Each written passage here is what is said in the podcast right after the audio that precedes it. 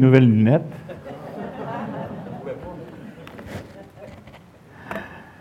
Aïe, aïe, aïe. Est-ce qu'on n'est pas habitué? Hein? Oh, c'est un peu fort, ça, avec ma grosse voix de bœuf, là. Et euh, vous savez, lorsqu'on fait une série comme cela, on dit à la troisième de même, on se pose la question, ouais, mais les deux autres, les gens s'en souviennent-tu?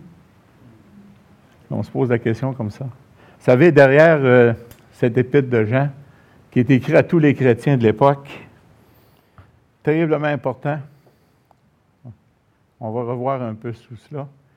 Mais euh, vous savez, euh, lorsqu'on arrive euh, dans un épître comme cela, qui a tellement d'importance, vous savez, Jean a écrit cinq livres dans la Bible, dans le Nouveau Testament.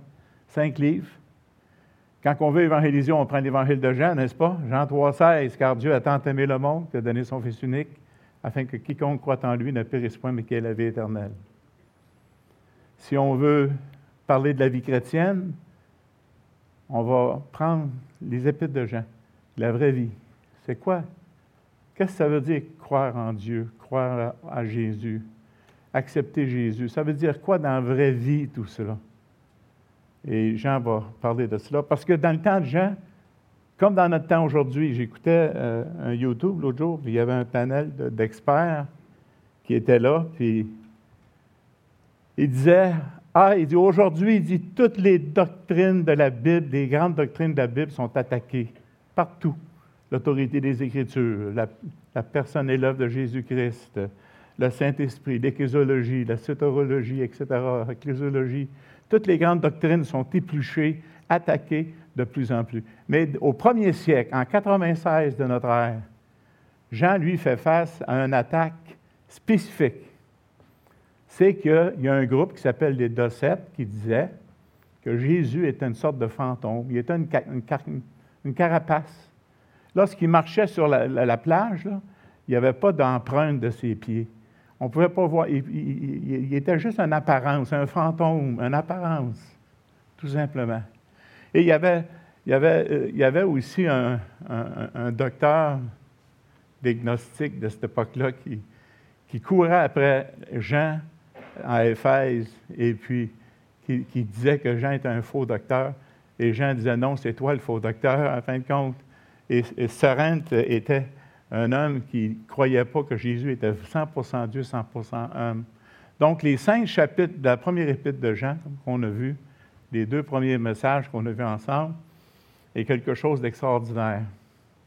Et là, je peux voir qu'on n'a pas de. Le, PowerPoint n'était pas allumé en avant, ça se peut-tu?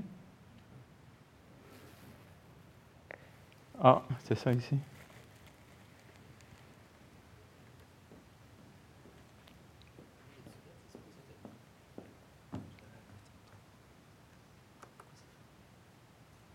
OK. J'aime mieux l'avoir de même, au moins on pouvoir voir ça. Alors, CA Victor.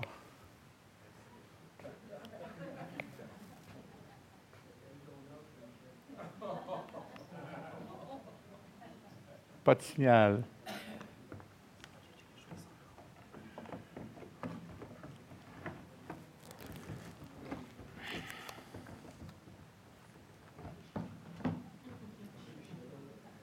Vous savez, je viens de finir le livre de Piper sur la providence de Dieu.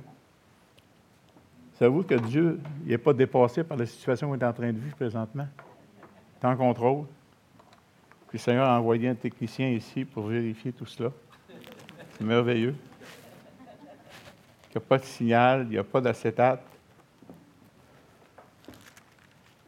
S'il n'y en a pas, on va continuer quand même.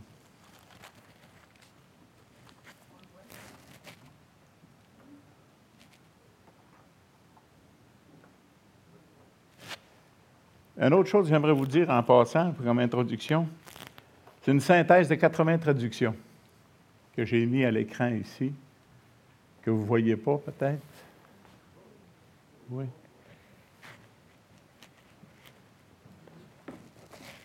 Et euh, on va lire les cinq premiers versets de 1er Jean chapitre 5, versets 1 à 5.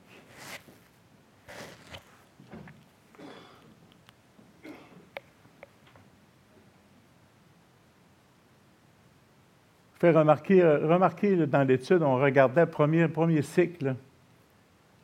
Il est plus gros, l'autre, le deuxième est plus petit, puis le dernier qu'on on voit ce matin, c'est juste 17 versets. C'est pas beaucoup. Mais ça dit la même chose que les deuxième cycle.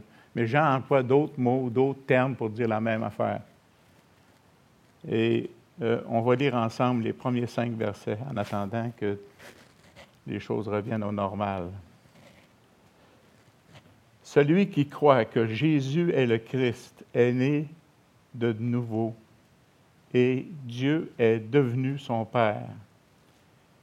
Mais celui qui aime Dieu, son Père, qui l'a fait naître de nouveau, aime aussi les autres, enfants de Dieu, nés du même Père que lui. Comment pouvons-nous savoir si notre amour pour les autres enfants de Dieu est authentique? Question. Lorsque nous aimons Dieu lui-même, c'est-à-dire lorsque nous mettons en pratique ses commandements. Car si on aime Dieu, car si on aime Dieu, on garde ses commandements. On garde ses commandements. Ceux-ci, d'ailleurs, ne sont pas accablants, pénibles, lourds. Verset 4. Car la nature divine qui nous a été communiquée par la nouvelle naissance triomphe du monde. La puissance victorieuse par laquelle nous triomphons du monde, c'est notre foi. Qui peut être vainqueur du monde? Celui-là, seul qui croit que Jésus est le Fils de Dieu. Amen. Je l'ai vu. OK, ça, ça ne fonctionne pas. Est-ce que vous pouvez aller vers la lecture, s'il vous plaît? Bon, les quatre tests.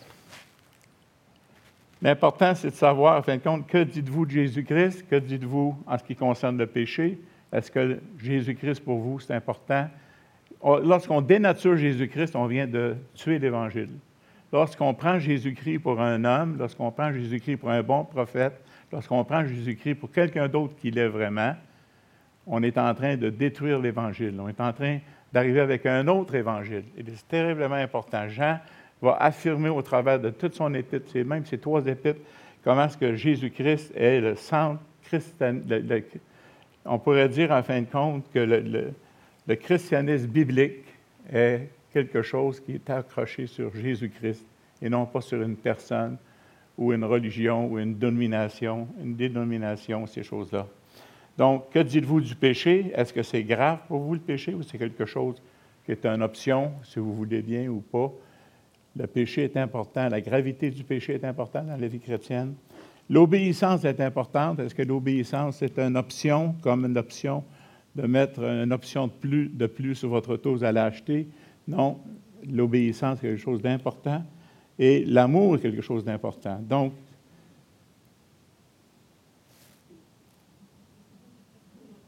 merci. L'autre, ça c'est le texte qu'on a lu tout à l'heure. Merci nous gardons ces commandements. 5, 3. Je voulais parler des commandements parce qu'on fait souvent référence à la loi. Puis la première chose, lorsqu'on entend le mot commandement, on pense, ben moi, je ne suis pas sous la loi, je suis sous la grâce. Et on sous-entend qu'on est libre de faire ce qu'on veut, on est sous la grâce. Mais seulement lorsque Jean emploie le mot commandement, il l'emploie souvent, et, c'est en, en, contradiction avec souvent notre pensée qu'on pense que le commandement, c'est suivre la loi hébraïque. Parce qu'il y a trois sortes de lois qu'on va voir un peu plus loin. Il y a la loi cérémoniale qui était donnée aux Juifs dans Lévitique. Il y a la loi judiciaire aussi. Il y avait des règlements judiciaires s'il arrivait des choses. Puis il y a la loi morale de Dieu. Et Jean, lui, va nous amener à dire, écoutez, faites attention parce qu'il faut obéir au commandement de Dieu. Parce que les Juifs avaient ramassé 613 lois à part des dix commandements pour suivre Dieu. Et c'est pour cela qu'ils étaient rendus à l'époque du Seigneur, où ce ils étaient de ceux qui marchaient non pas selon la grâce de Dieu, selon la parole de Dieu, mais fonctionnaient selon les commandements. Les pharisiens, les sadducéens et les juifs de l'époque du Seigneur prenaient la loi et ajoutaient à la loi. Et, OK, prochain. Et dans Matthieu 22, cette fameuse rencontre avec Jésus et les pharisiens nous montre ici la manière dont Jésus va, lui, va résumer toute la loi et les prophètes. Il va nous dire, à fin de compte, qu'il va poser la question à ces gens-là en disant, en fin de compte, quel est le plus grand commandement? pas Jésus qui pose la question, mais c'est les, les, pharisiens posent la question à Jésus, quel est le plus grand commandement? il va répondre, le plus grand commandement. Et, Jésus va dire, tu, aimeras le Seigneur ton Dieu de tout ton, de tout ton cœur, de toute ta force, de toute ta pensée. Et voici le second. Le second, tu aimeras ton prochain comme toi-même. Et là, il va dire, cloc, cloc, une autre fois, s'il vous plaît. Il va employer le mot crémotaille qui veut dire toute la loi et les prophètes. Le Seigneur résume tout ça, en fin de compte. Toute la loi et les prophètes sont résumés, sont attachés, en fin de compte, à cette, cette grande loi d'aimer Dieu et d'aimer notre prochain. Si on regarde les lois, les lois sont là pour, pour démontrer l'amour que nous avons envers Dieu et envers notre prochain. OK, continuez. Alors, celui qui obéit, hein, qui aime, obéit euh, aux obligations de la loi. Alors, 1 Jean 5.1, Jésus-Christ, la foi, l'obéissance et l'amour. Côté. Alors, pour Jean, la loi, c'est quoi? La loi, bien, c'est la loi qu'on a dans le Nouveau Testament. La loi de Dieu, on voit dans Romains, la loi de Christ, la loi parfaite, la loi de la liberté, la loi royale. Alors, pour Jean, dans ces cinq premiers versets, on va mettre l'emphase sur cette loi extraordinaire qui résume toutes les autres lois. Une loi que le Seigneur lui-même est venu accomplir.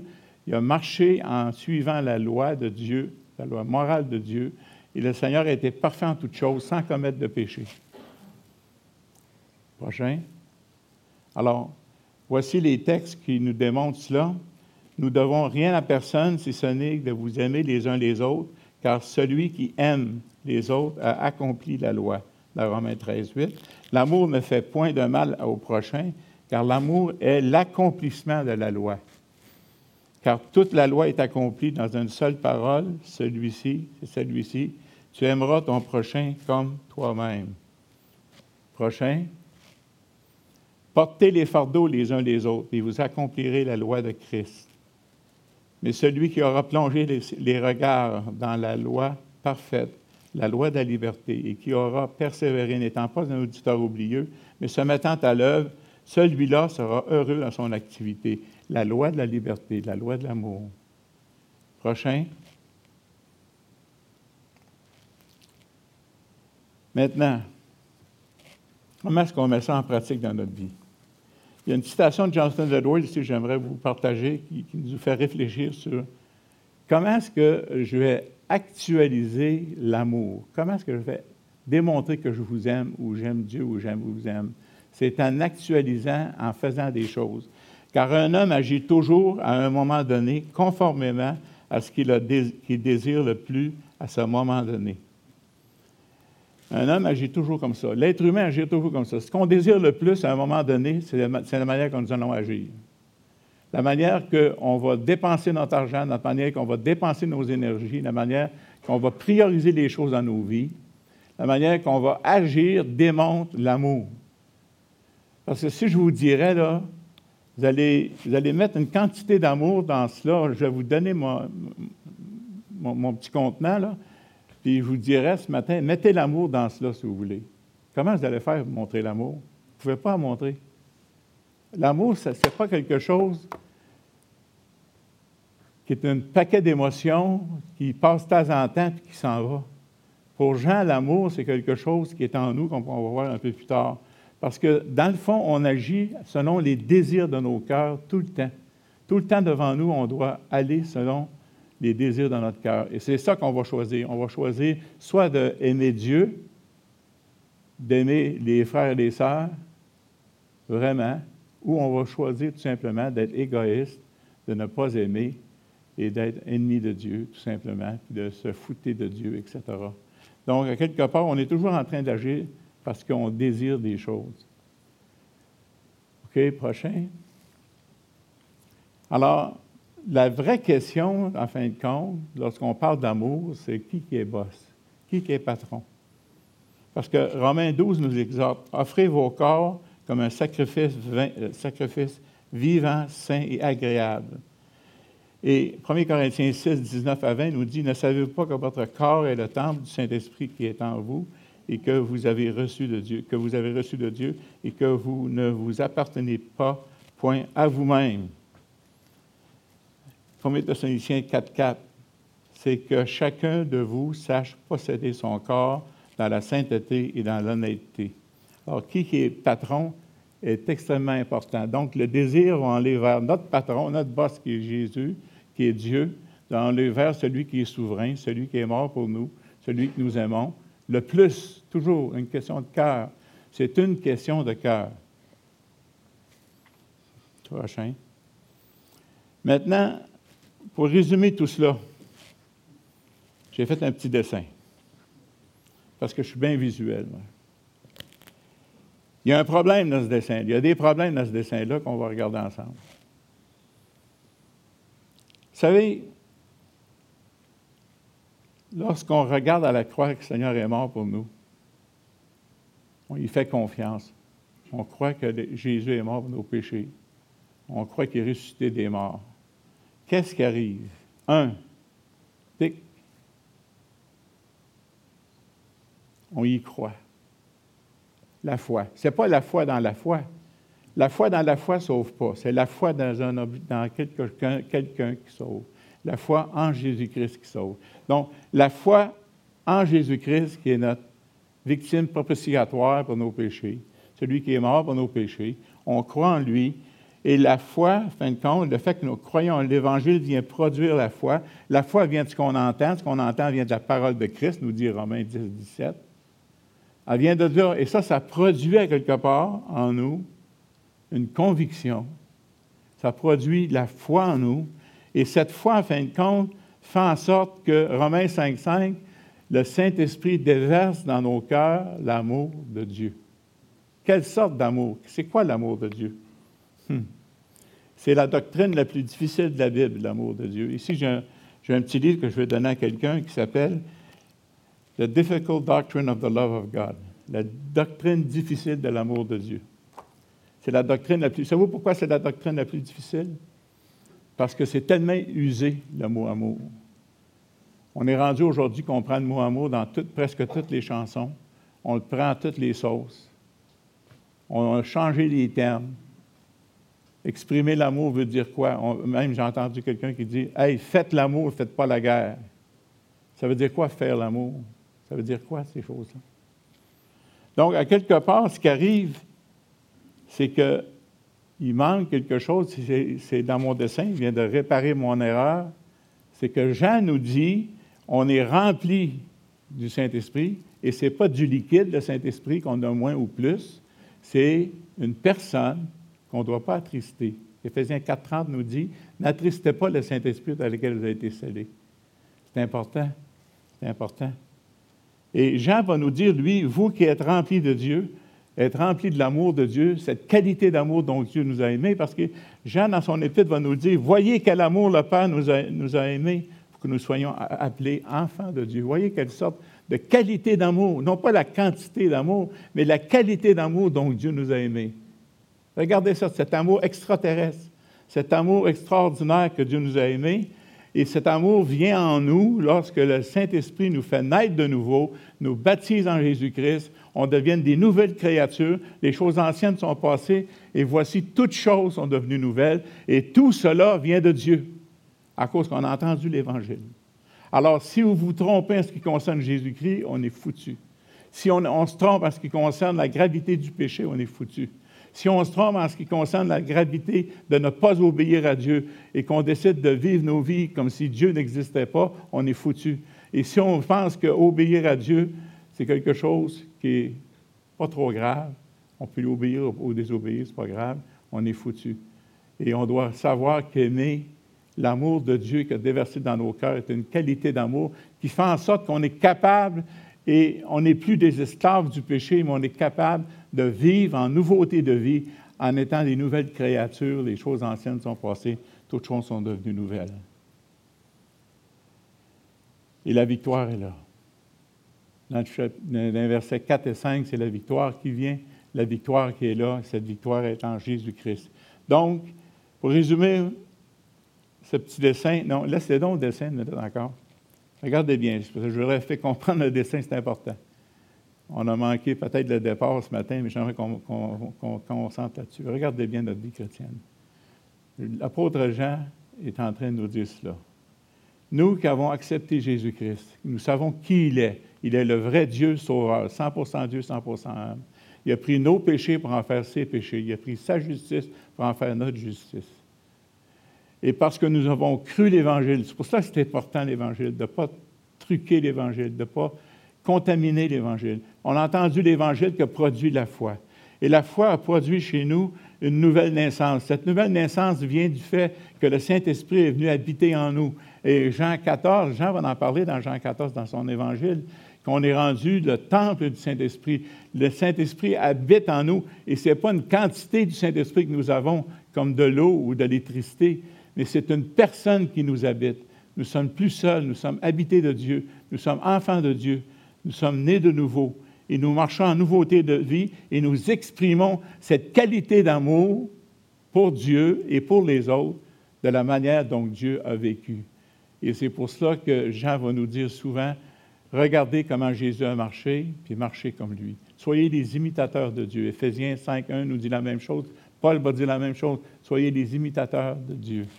C'est important. Parce que la vie est faite d'obéissance et de désobéissance. La différence avec Jean, c'est qu'il veut dire, vous savez quoi faire avec la désobéissance. Vous qui êtes enfants de Dieu, allez, pas dans votre vie chrétienne pensant que vous ne faites plus de péché, parce qu'il y en a qui vont se servir de la Bible pour dire qu'ils ne font plus de péché. Faites attention. La différence entre avant et après, avant, on était des morts dans nos péchés et nos offenses, maintenant on est vivants, on voit clair. Avant, on marchait dans les ténèbres, mais on marche dans la lumière. Lorsqu'on fait des péchés, c'est en pleine lumière qu'on fait le péché. On les reconnaît, on les avoue, on les confesse et on les accepte. Et Dieu répare ces choses-là. On se répare une fois pour être converti et on passe le reste de notre vie chrétienne à se repentir jusqu'à la victoire finale. Romains 8, 23, lorsqu'on va voir le Seigneur Jésus face à face, on va devenir semblable à lui. Et notre corps de chair va être abandonné ici et faisant attention de ne pas être comme des chrétiens que j'ai rencontrés dans ma vie qui pensent qu'ils font plus de péché parce qu'ils sont très spirituels. Attention à ces, idées-là. Car notre victoire est en Jésus-Christ. Car tout ce qui est né de Dieu triomphe du monde. Le mot Nick en grec veut dire, fait penser, j'ai vu une, paire, une paire, de, de, de Nick, 495 sur Amazon. Ils ont pris le mot victoire pour faire des choutlacs. Et la victoire qui triomphe, qui conquérit le monde, c'est notre foi. C'est quoi la foi? La foi? La foi, c'est quoi? C'est une émotion que vous avez eue ce matin en vous levant en pensant à Jésus, puis c'était dimanche, puis vous allez venir à l'église, puis vous allez chanter des cantiques? C'est quoi la foi? Mettez la foi dans, dans une bouteille. C'est quoi la foi? La foi subjective? La foi objective? Jude 3 nous dit, la foi a été transmise au saints une fois pour toutes, le corps de doctrine, ce que Dieu dit, ce que Dieu affirme, ce que Dieu dit à propos de lui-même, à propos de Jésus-Christ, ce que Dieu dit à propos de l'obéissance, à propos du péché, à propos de l'amour. Dieu nous a tout révélé, tout cela. Donc, c'est cette foi, cette foi, cette confiance, comme tu as dit, la confiance en Dieu seul, qui est important. Qui est celui qui triomphe du monde, sinon celui qui croit que Jésus est le Fils de Dieu?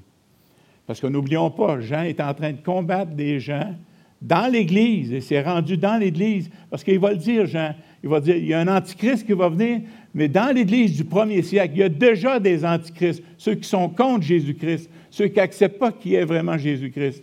Et c'est pour cela que lorsqu'il termine cette troisième section, qui est courte, mais qui dit la même chose que la première et la deuxième, c'est en Jésus-Christ. Faut croire que Jésus-Christ est vraiment le Fils de Dieu, qui est venu incarner, né de la Vierge Marie, qui a marché sur cette terre, qui a monté vers l'entrante sur la croix, qui a pris nos péchés pour en faire ses péchés. Il a pris sa justice pour en faire notre justice.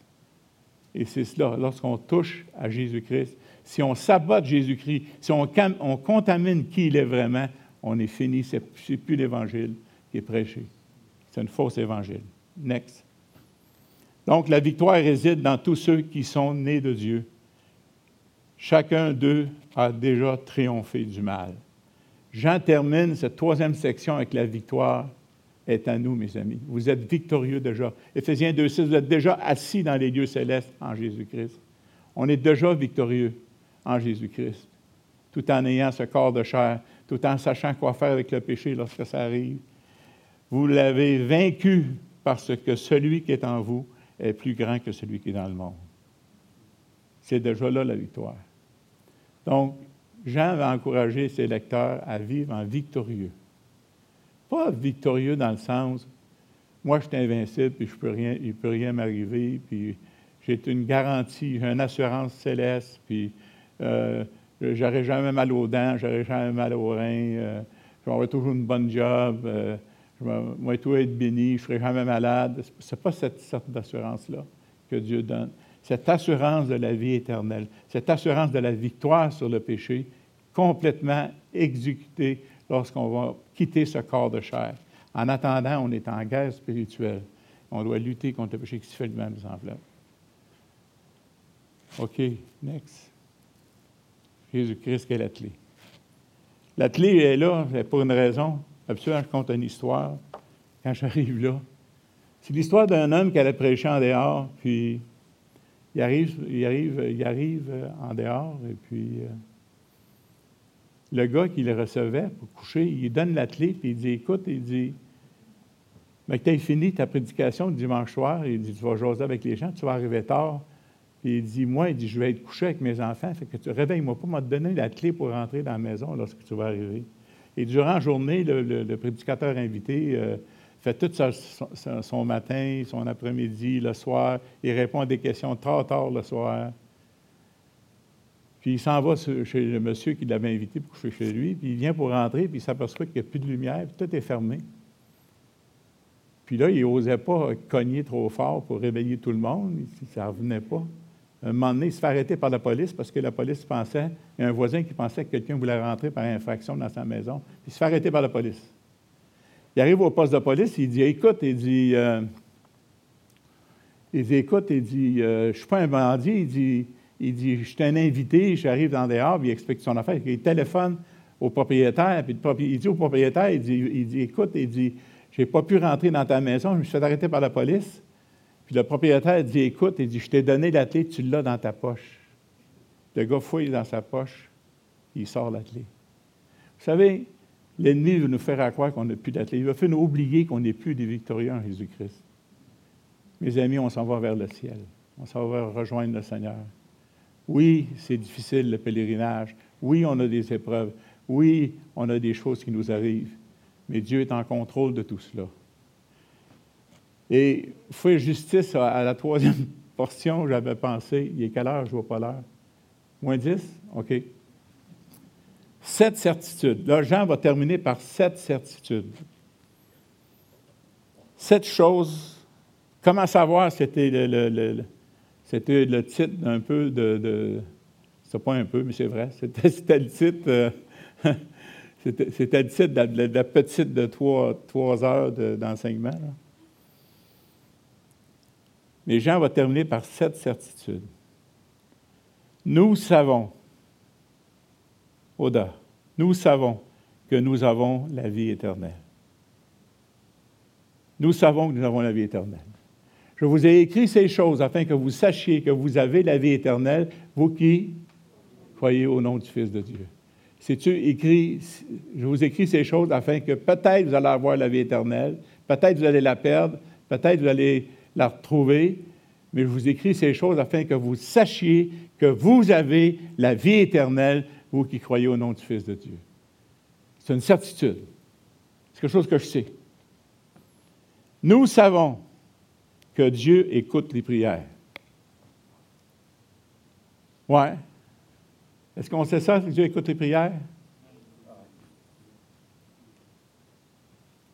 Est-ce qu'on aime Dieu, et on aime nos frères et nos sœurs pour venir intercéder dans les prières? honnêtement, je dois dire, dans ma propre vie, c'est la, portion de prière est le, plus dur combat de ma vie. Je vais vous le dire, là, je, je l'avoue, là. Prier pour moi, là, c'est un combat constant.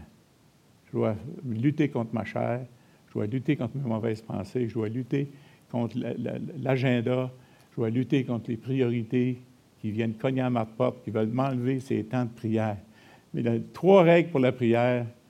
Première règle, il faut prier. Deuxième règle, il faut prier. Troisième règle, il faut prier. Trois règles à se rappeler? OK, parfait.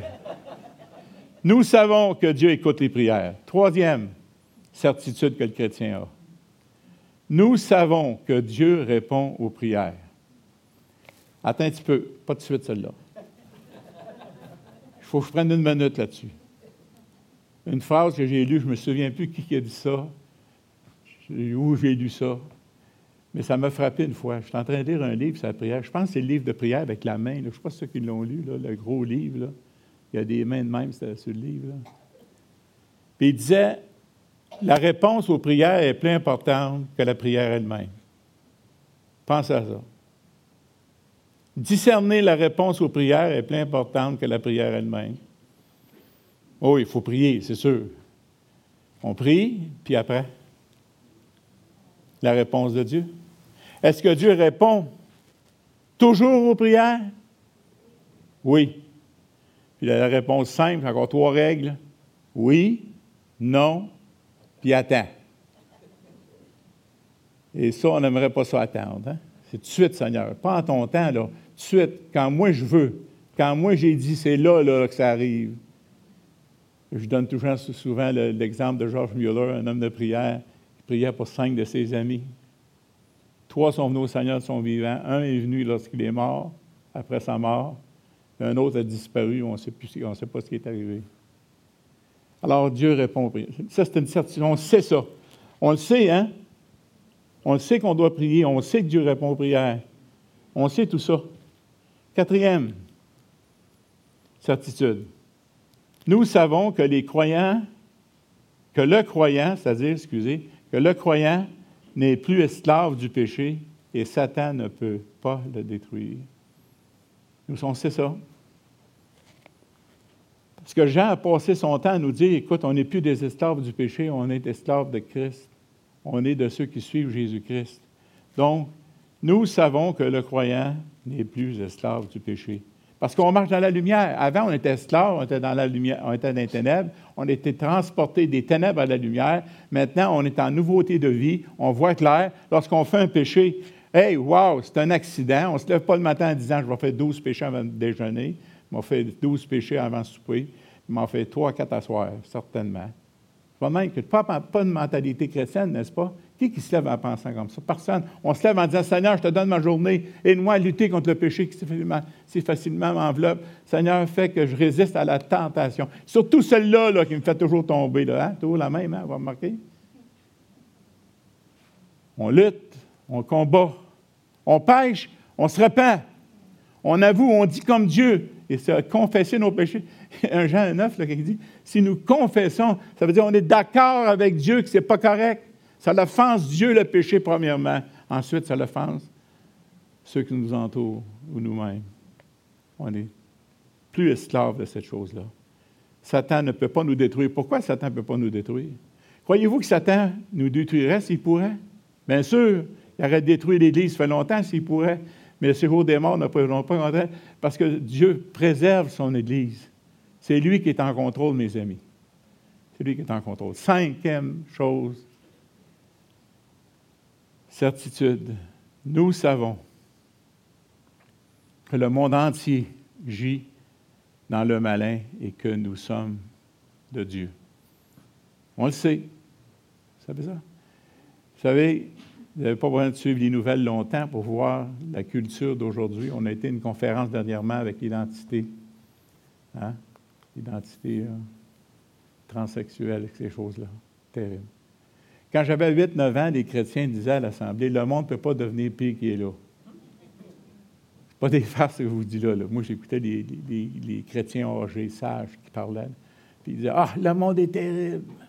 Le monde est terrible, il ne peut pas devenir pire qu'il est. Donc, il est à minuit moins cinq. Et là, moi, j'ai envie de dire, on est à minuit moins une. Moi, je vais dire minuit et deux. Arrêtons, s'il vous plaît. Le monde entier. Le système est tricoté. Les gens vont en parler, hein, de, ne pas aimer ce monde, ce système de ce monde. On aime les gens, mais c'est le système, en fin de compte, les valeurs de ce monde véhiculent qu'on n'aime pas. Ces valeurs-là qu'on n'aime pas. Et c'est ces valeurs-là qu'on doit rejeter. Parce que le monde entier, et c'est intéressant ici, l'image qu'il y a dans l'original, c'est like a puppet on the. C'est comme un, puppet, comment on dit ça en français? Comme une marionnette sur les genoux de Satan. Le système du monde, c'est une marionnette que Satan a dans ses mains, puis il fait jouer ça comme qu'il veut. La culture d'Hollywood, la culture de l'argent, la culture de la gloire de l'homme, la culture du sport, la culture de ci. Toutes sortes de cultures qu'on va créer et qu'on va voir tout à l'heure les idoles pour nous distraire, pour nous donner de la joie, pour nous donner du bonheur, pour nous donner des sensations fortes. Peu importe, le système est tricoté par les ennemis de Dieu, mes amis, pour nous enlever la joie d'appartenir à Dieu. Parce que c'est ce qui arrive, hein? On attriste le Saint-Esprit dans lequel on a été salés. C'est une personne qui est en nous. Six, nous savons que le Fils de Dieu est venu. Maintenant, vous allez dire, oui, mais même un non-croyant, c'est ça. Non. Il y a quelques mois, j'ai témoigné quelqu'un qui, la première fois qu'il m'a dit, Jésus, là, c'était une invention. Mais si vous rencontrez quelqu'un qui, croit en Dieu, puis ne croit pas que Jésus est vraiment Dieu, puis ne croit pas que Jésus est vraiment venu sur la terre, ce n'est pas un chrétien. Parce que Jean, il ne va pas avec le dos de la cuillère, mes amis. Jean, là, c'est pour ça qu'il est difficile à lire quelquefois. Parce qu'il est raide, il est noir et puis blanc. Il n'est pas gris, il n'y a pas de gris dans Jean. Aucun gris. C'est noir ou blanc. Tu es né de nouveau, tu ne l'es pas. Tu dis né de nouveau, mais tu ne l'es pas. Tu fréquentes l'Assemblée, mais tu ne l'es pas né de nouveau quand même. Il peut y avoir bien des gens ici qui ne sont même pas nés de nouveau, qui sont ici. Ah, ils aiment le groupe.